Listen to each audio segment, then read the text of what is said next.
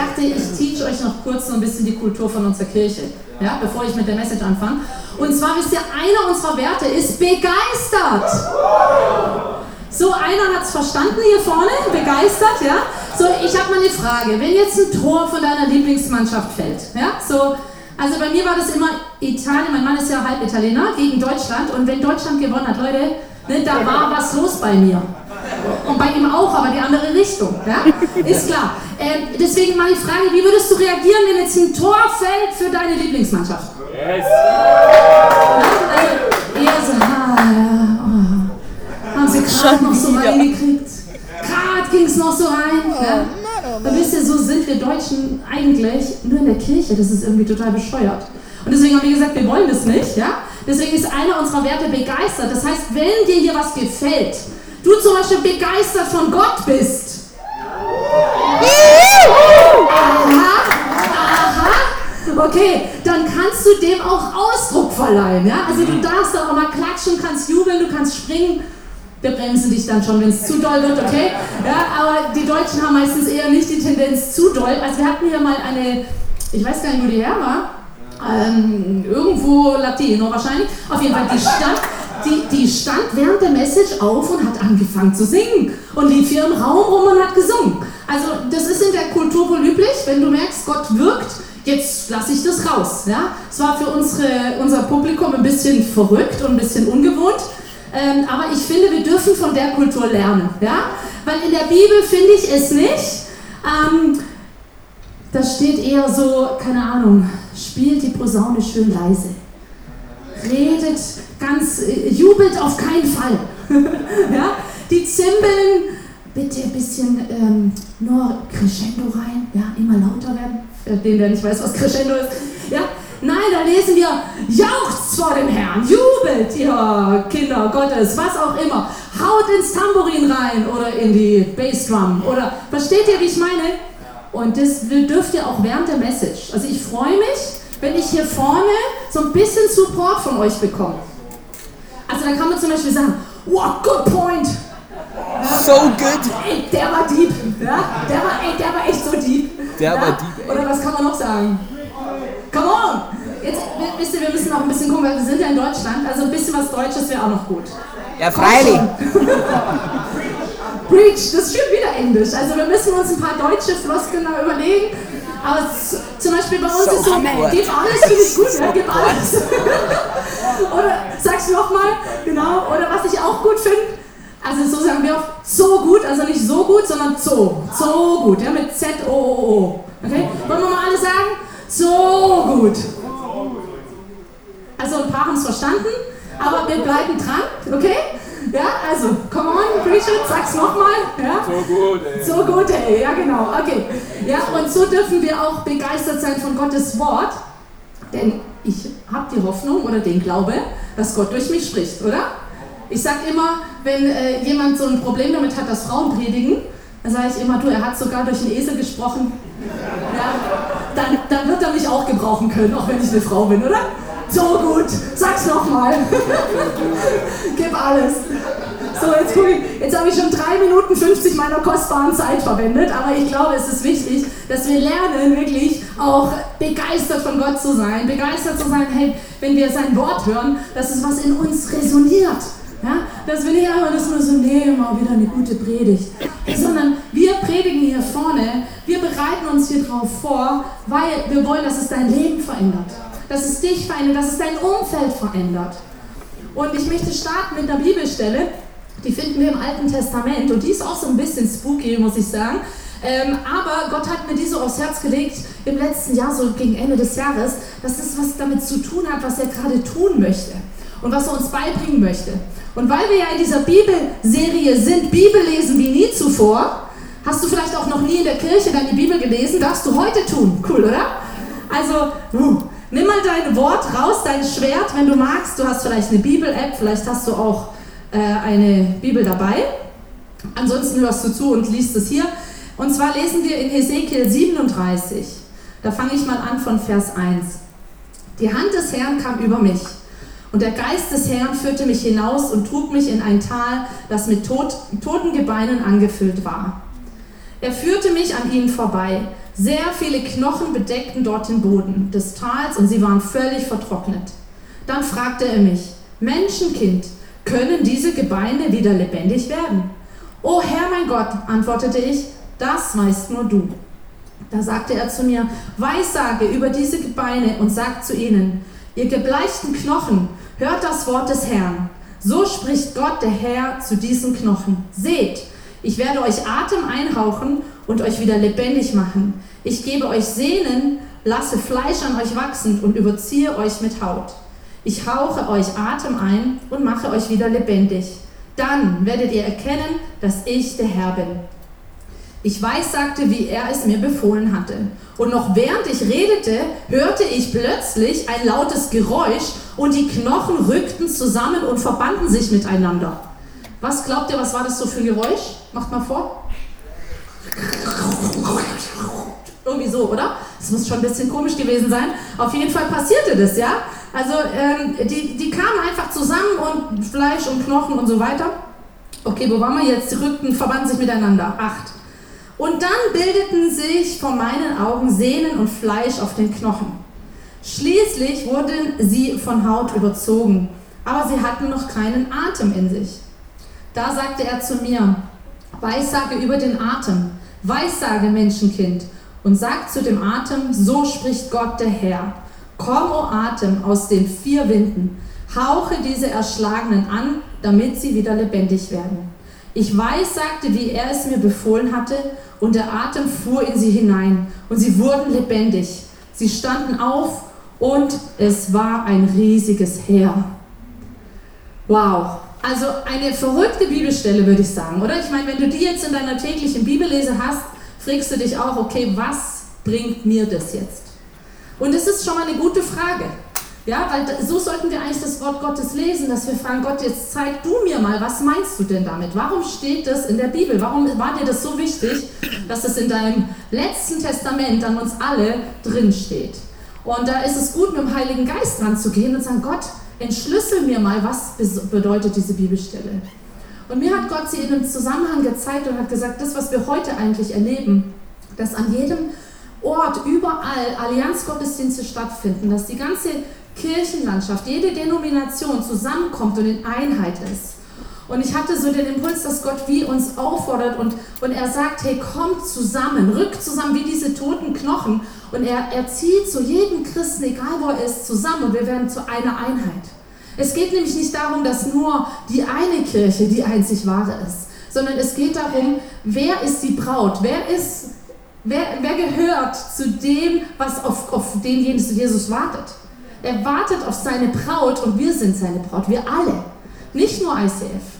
Nicht nur, wie auch immer die ganzen Kirchen heißen, evangelisch, katholisch, ähm, sondern wir alle zusammen.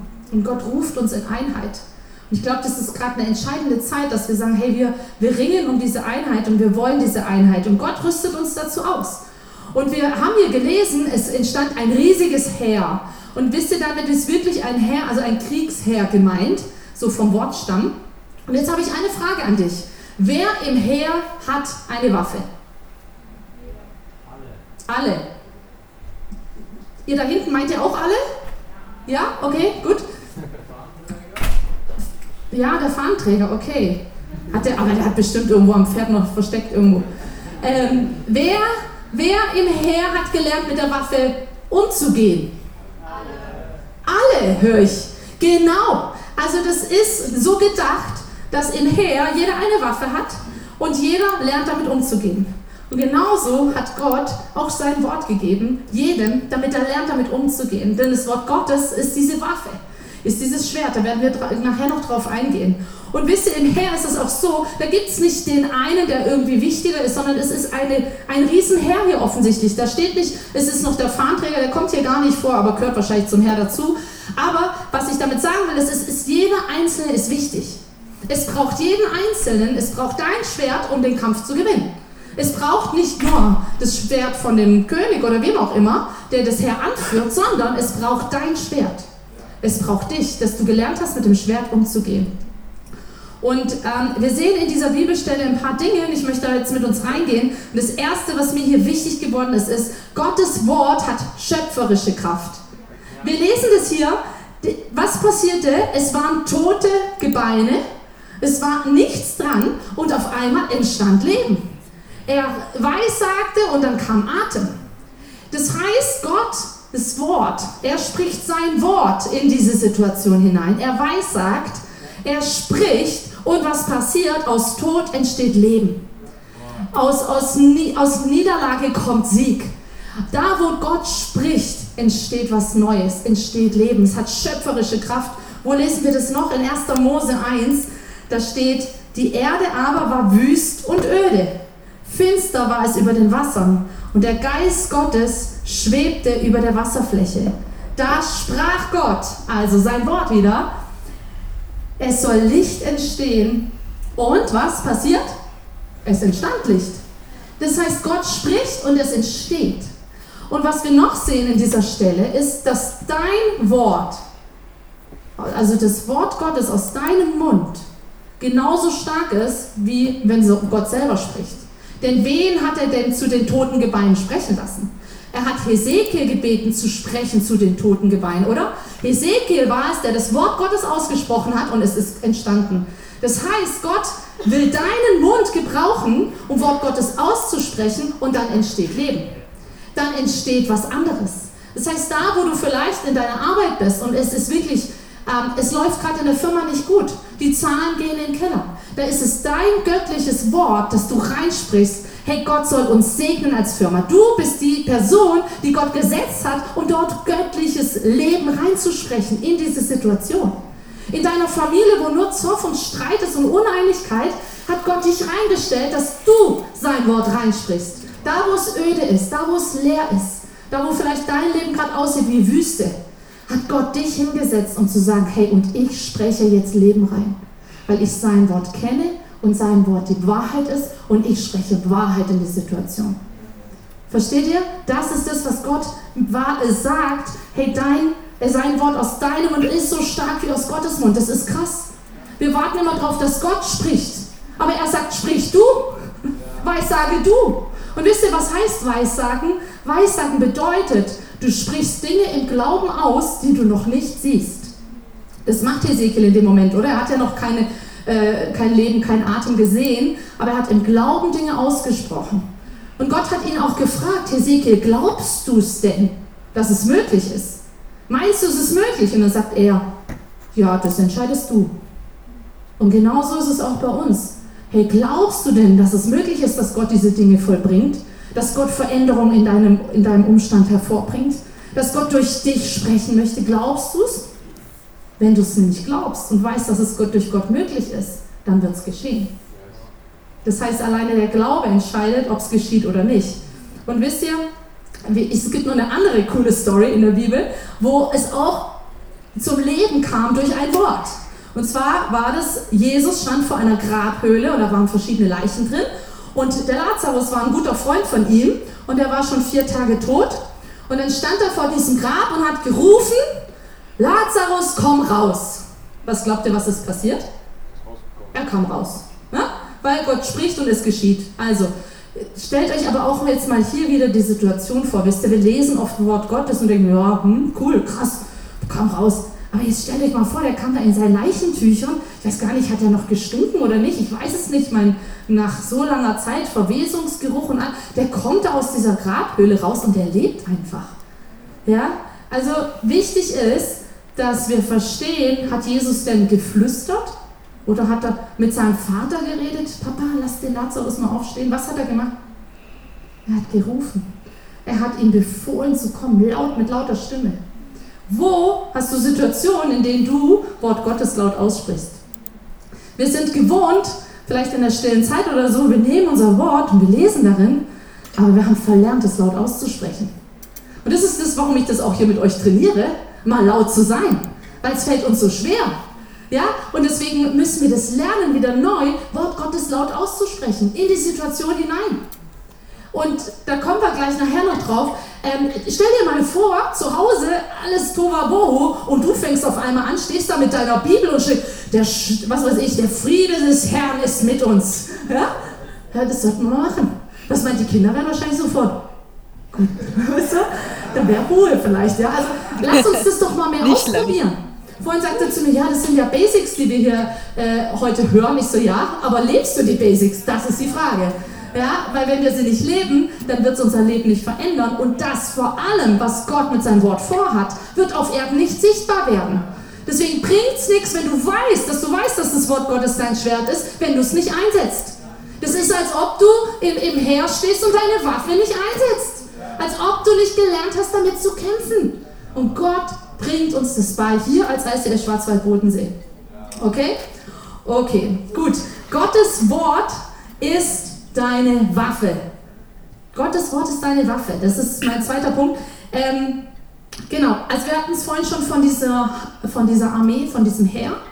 Und wisst ihr, damals hatten die verschiedene Waffen. Die hatten einmal so ein Dolch, Pugio. Ich denke mal, dass das ein G ist.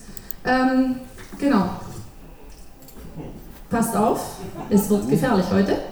Ähm, und zwar ist es ein Zierdolch. Also bei meinem steht King Arthur drauf. ich weiß auch nicht. Ähm, genau. Aber was war das? Das war eine Repräsentationswaffe. Das war damals, es sind ja hauptsächlich Männer, jetzt können wir Frauen mal ein bisschen über die Männer lachen. Auf jeden Fall war das halt damals das Statussymbol. Ey, schau mal meinen Pugio an, das ist so nice, ey. Ja, also der hat so und so viel PS und überhaupt.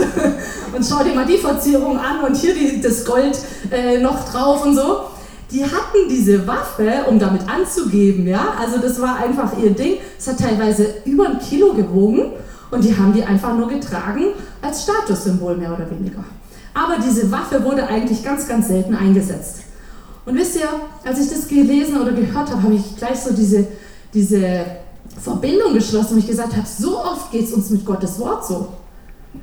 Wir lesen sein Wort, um es zu wissen, um mehr Know-how zu haben, es gibt Theologen, die gehen so tief in das Wort rein, die, die prüfen, ist die Bibel überhaupt wahr, die prüfen, wer war Jesus und so weiter. Und wisst ihr, ich finde Theologie me mega wichtig, aber sie ist dann wichtig, wenn du den kennst, den du auslegen möchtest. Ja? Theologie, du brauchst eine Beziehung zu Gott, um das Wort zu verstehen. Wisst ihr, ansonsten ist es eine Torheit, sagt die Bibel.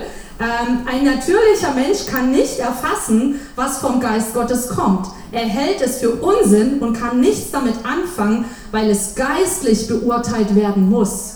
Das heißt, Wort Gottes muss immer geistlich beurteilt werden. Wenn du mit einer wissenschaftlichen Perspektive, mit der ähm, historisch-kritischen Methode an die Bibel rangehst, dann verfehlst du den Zweck, weil darum geht es nicht. Du brauchst den Geist Gottes, du brauchst den Heiligen Geist, der dir die Bibel offenlegt, der dir sie erklärt, der sie dir auslegt und du musst vor allem den kennen, den du auslegen möchtest.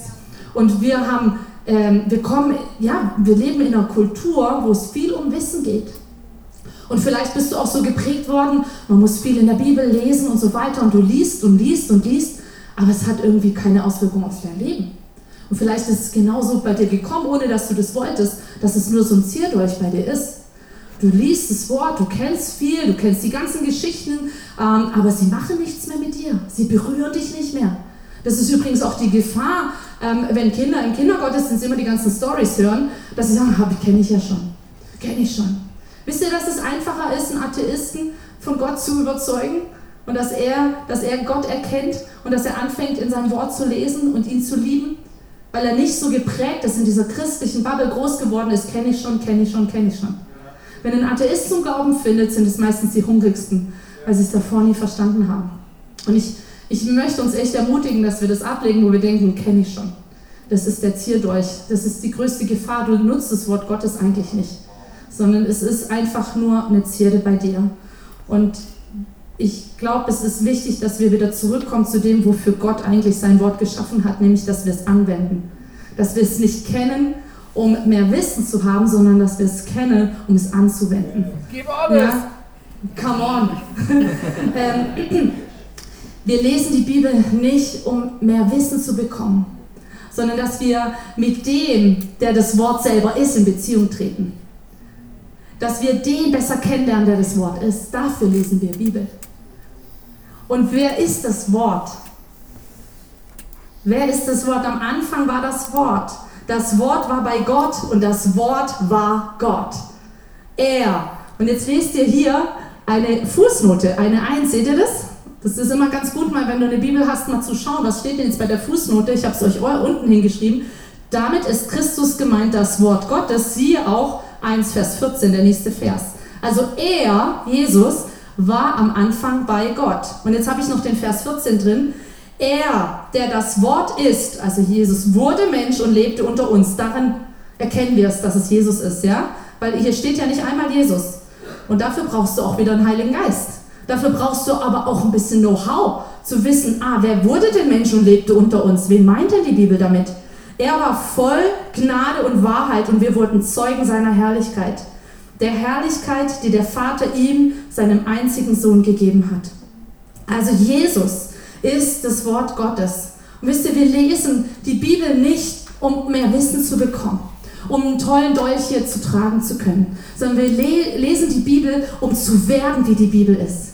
Dass wir anfangen, so zu denken wie die Bibel. Dass wir anfangen, so zu handeln, wie es im Wort Gottes steht.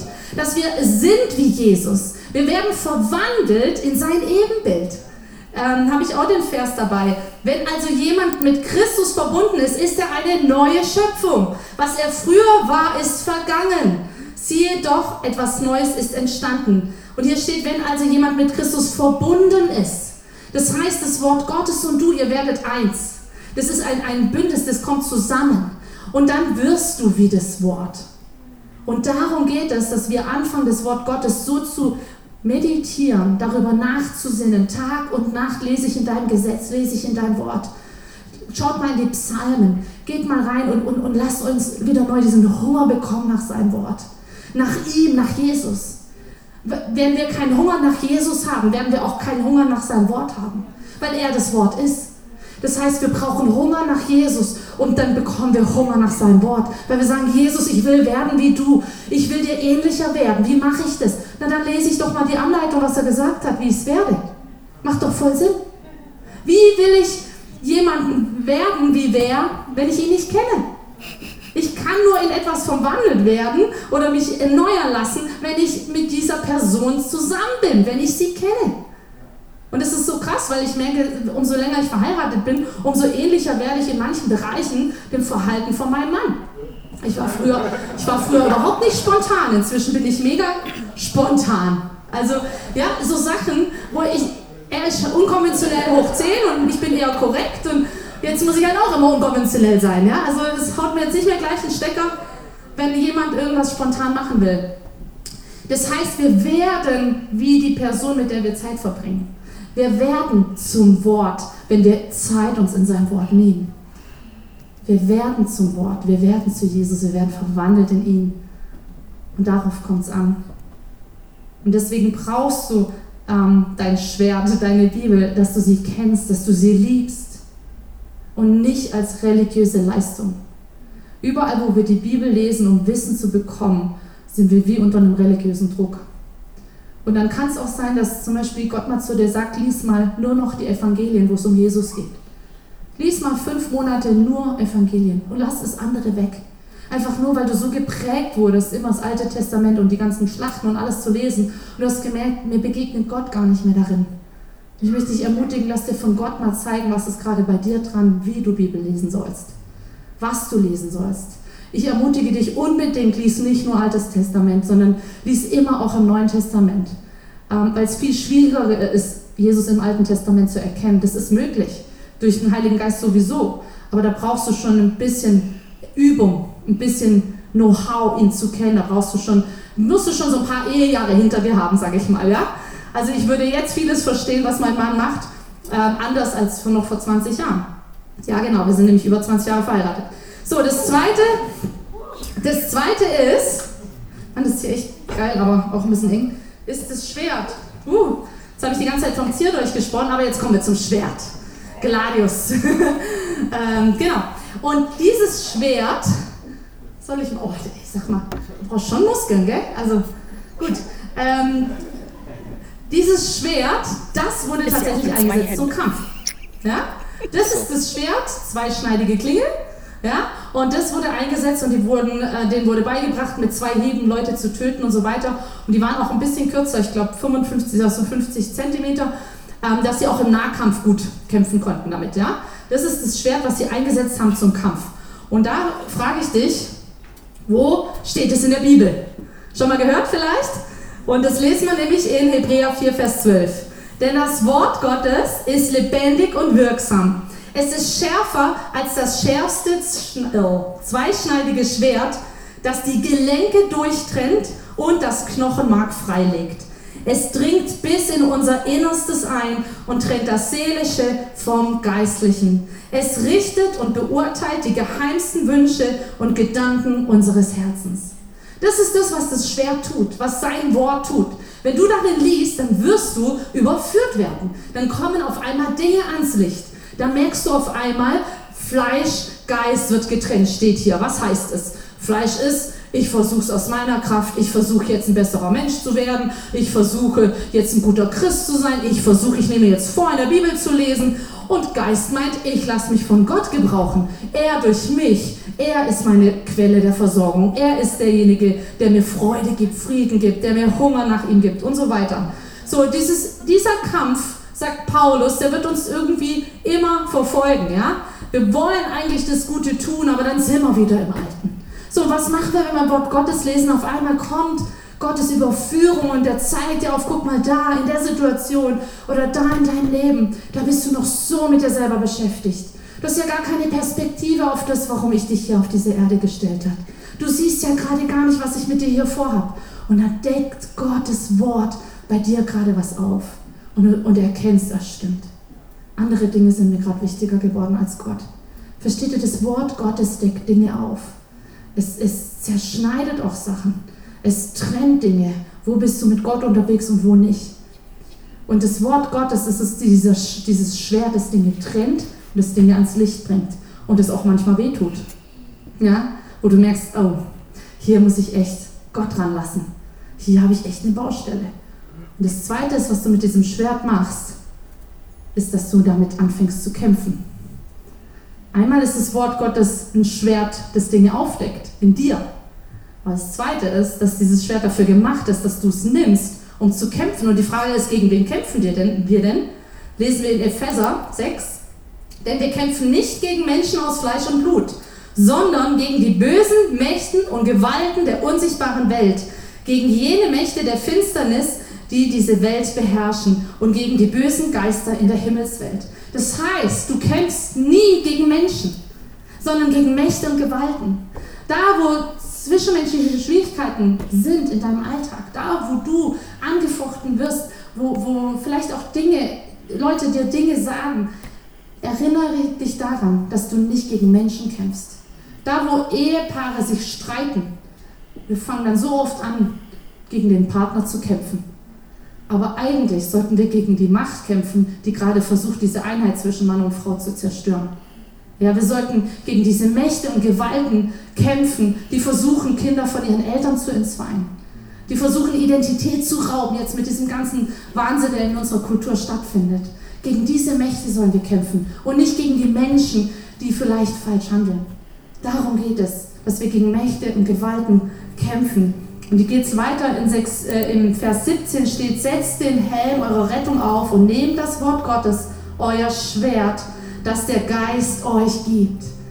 Hey, Gottes Geist, der Heilige Geist gibt dir dieses Schwert. Er entschlüsselt dir dieses Wort, sodass du in den verschiedenen Situationen dieses Schwert nehmen kannst und kämpfen. Und genau darum geht es, dass du lernst, wie kämpfst du. Wie hat es Jesus gemacht? Wir lesen in Matthäus 4, dass er 40 Tage und 40 Nächte gefastet hatte. Und dann hungerte es ihn schließlich. Das ist auch ein guter Witz, gell? Nur so ein, eine Woche Fasten. Okay, kann man machen. Jesus macht halt 40 und dann hungert es ihn. Und der Versucher trat zu ihm und sprach, wenn du Gottes Sohn bist, so sprich, dass diese Steine zu Brot werden. Er aber antwortete und sprach, es steht geschrieben, nicht von Brot allein soll der Mensch leben, sondern von jedem Wort, das durch den Mund Gottes ausgeht. Hey, wenn du es weiterliest, kommen noch ein paar Anklagen vom Teufel. Und jedes Mal, was macht Jesus? Er sagt, er nimmt das Wort und er sagt, es steht geschrieben. Es steht geschrieben. Und wisst ihr, sowas bei mir zum Beispiel, ich hatte totale Prüfungsangst. Und dann kamen immer so Gedanken von, du schaffst es nicht, du packst es nicht. Und wisst ihr, dann habe ich das Wort Gottes genommen, habe ich genommen. Josua 1, Vers 9 ist mein Wort. Da sage ich, ich sage es dir noch einmal. Sei mutig und entschlossen. Ich, ich kenne so auch so viele Übersetzungen, ich weiß gerade nicht, welche ich nehmen soll. Sei mutig und stark, denn der Herr, dein Gott, ist mit dir, wo immer du bist, Michi. Hey, jetzt sei doch mal mutig, traust dir zu, dein Gott ist doch mit dir. Hey, der Gott, der Himmel und Erde erschaffen hat, der ist mit dir. Und dann kämpfe ich, versteht ihr? Dann gehe ich gegen diese Anklage. Vielleicht bist du jemand, der immer wieder in, in verborgene Sünden reinfällt. Ich kenne Leute, für die war zum Beispiel dieses Wort aus Römer, wo es heißt, es gibt nun keine Verdammnis mehr für die, die in Christus Jesus sind. Es war das Wort, das sie rausgerissen hat. Bei jeder Zigarette, die sie noch geraucht haben, haben sie dieses Wort proklamiert und gesagt, oh, es gibt keine Verdammnis mehr, auch wenn ich noch rauche. Wenn ich gerade wieder meine Frau angeschrien habe, es gibt keine Verdammnis mehr für die, die in Christus Jesus sind. Und wisst ihr, die sind frei geworden von der Sucht, weil sie angefangen haben, das Wort Gottes anzuwenden. Hey, wo wendest du Wort Gottes an? bist du die Stimme, die reinspricht und sagt so, stopp, hier kommt jetzt Frieden rein, hier kommt jetzt Wort Gottes rein. In meine Gedankenwelt, egal was es ist. Da, wo der Teufel versucht, wo diese Mächte und Gewalten versuchen, Uneinheit, alle möglichen Dinge, müssen wir lernen, mit dem Wort Gottes umzugehen, es anzuwenden. Ich habe euch hier auch so ein kleines Paper von mir mitgebracht, wie ich das mache. Also meine Zettelchen. Hier, nichts anderes. Da kommt der Feind wieder mit irgendwelchen Anklagen. Und dann nehme ich Wort Gottes und das sind so Verse für mich. Ich, der Herr, habe dich berufen, damit du meinen Auftrag ausführst. Wo ich mich manchmal selber denke, was habe ich schon zu geben? Und dann sage ich mir, hey, der Herr hat mich berufen, nicht ich mir selber. Ich hätte mich nicht ausgewählt, aber er. Ich, der Herr, habe dich berufen, damit du meinen Auftrag ausführst. Ich stehe dir zur Seite und ich rüste dich aus. Ich mache dich zum Friedensbringer für die Menschen und zu einem Licht für alle Völker. Hey, das ist meine Stelle. Und dann kommen Leute und, und, und haben irgendwelche prophetischen Eindrücke für mich, dass ich ein, ein, Feuer bin, das andere ansteckt und so weiter. Dann sage ich, ja, macht voll Sinn. ja, passt zu dem, was Gott mir eh schon gesagt hat. Wisst ihr, so müssen wir übrigens auch mit Worten umgehen. Die Leute uns sagen, sind sie am Wort Gottes gemessen, passen sie. Und ich möchte dich so ermutigen, dass du dir solche Worte von Gott geben lässt dass du anfängst, ein Kämpfer zu werden mit den Waffen, die Gott dir gegeben hat. Dass du anfängst, dieses Wort nicht nur als ein Dolch zu haben, der schön aussieht, wo du viel Wissen hast, sondern dass du anfängst, das Wort Gottes einzusetzen als die Waffe, die es eigentlich ist. Wollen wir zusammen aufstehen?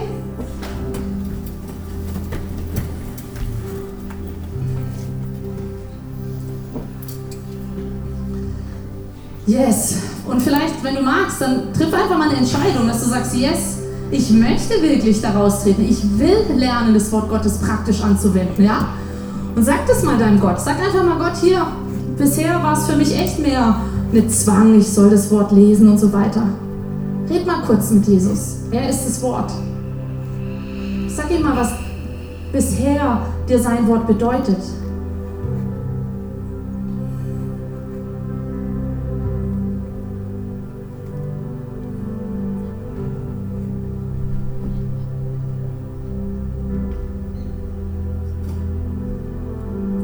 Oh Jesus, wir wollen lernen, die Bibel zu lesen. Herr, nicht um mehr Wissen zu bekommen, sondern wirklich mit dir, Jesus, dem Wort in Berührung zu kommen. Zu werden wie du, zu handeln wie du, zu sprechen wie du. Und ich bete, dass du uns beibringst, Heiliger Geist, wirklich zu kämpfen und unser Schwert einzusetzen, dass wir merken, hey, wir sind ein Teil in dieser Armee, es braucht unser Schwert. Es braucht, dass wir den Mund auftun, dass wir laut dein Wort aussprechen dass wir uns da mal überwinden, da wo, es vielleicht für uns zu einer Last geworden ist, zu einem religiösen Ding, was wir halt auch noch tun müssen. Wir legen das alles ab, Herr, und wir sagen, schenk uns einen neuen Hunger, schenk uns eine neue Liebe für dein Wort. Jesus, du bist das Wort. Schenk uns Hunger nach dir. Da, wo wir hier im Westen gar keinen Hunger mehr kennen. Jesus, schenk uns Hunger nach dir, nach deinem Wort. Wir wollen dich sehen, Herr. Mehr von dir.